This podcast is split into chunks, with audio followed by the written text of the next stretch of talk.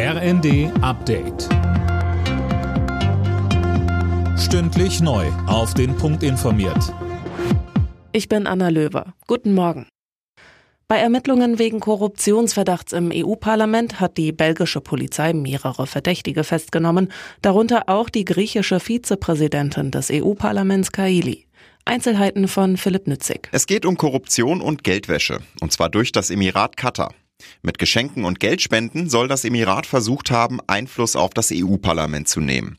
Insgesamt gab es 16 Durchsuchungen und 5 Festnahmen. Es wurden mehrere hunderttausend Euro Bargeld und Handys beschlagnahmt. Die griechische Vizepräsidentin des EU-Parlaments Kaili wurde am Abend bereits von ihrer Partei ausgeschlossen. Die nächsten Sanktionen gegen Russland greifen. Die EU-Staaten haben russisches Vermögen in Höhe von knapp 19 Milliarden Euro eingefroren. Betroffen sind Oligarchen und Unternehmen. Die Vermögenswerte sollen, wenn möglich, für den Wiederaufbau der Ukraine verwendet werden.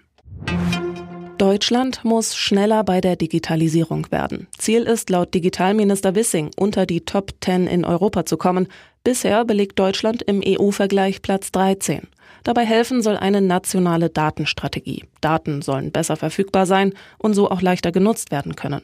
Laut Achim Berg vom Branchenverband Bitkom wird das höchste Zeit. Ich habe das Gefühl, wir verändern hier ein bisschen, da ein bisschen, aber wir wollen keinem auf die Füße treten. Das Thema Digitalisierung wird irgendwo immer so hin und her geschoben und unser Bundeskanzler hat das Wort Zeitenwende in den Mund genommen. Das brauchen wir jetzt auch, nämlich mehr Digitalisierung wagen. Ich glaube, das ist ein Punkt, den wir uns alle auf die Fahnen schreiben müssen. Es ist höchste Zeit. Wir sind in vielen Dingen zehn Jahre zurück.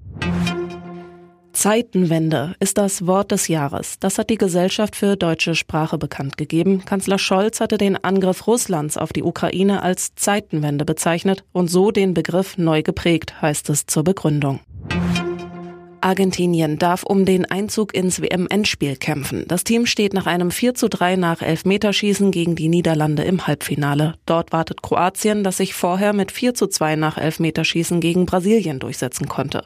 Wer im zweiten Halbfinale stehen wird, entscheidet sich zwischen Marokko und Portugal sowie Frankreich und England.